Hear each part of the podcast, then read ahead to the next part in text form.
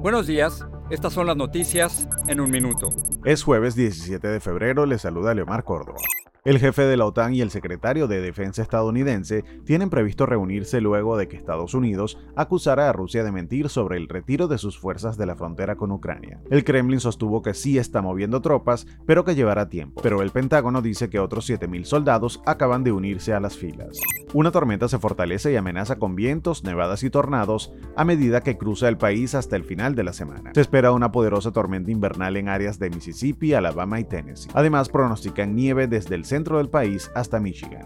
El gobierno de Biden planea poner a disposición de los niños mascarillas de alta calidad como parte del plan de distribuir 400 millones de máscaras N95 gratuitas en todo el país. Armando Álvarez, padre de Arlene, la niña de 9 años que murió por un disparo erróneo en Houston, dice que vio con sus propios ojos el momento en que su hija fue herida. La familia estaba en su auto cuando un hombre disparó. Este martes, Arlene fue desconectada del respirador artificial. Más información en nuestras redes sociales y univisionoticias.com.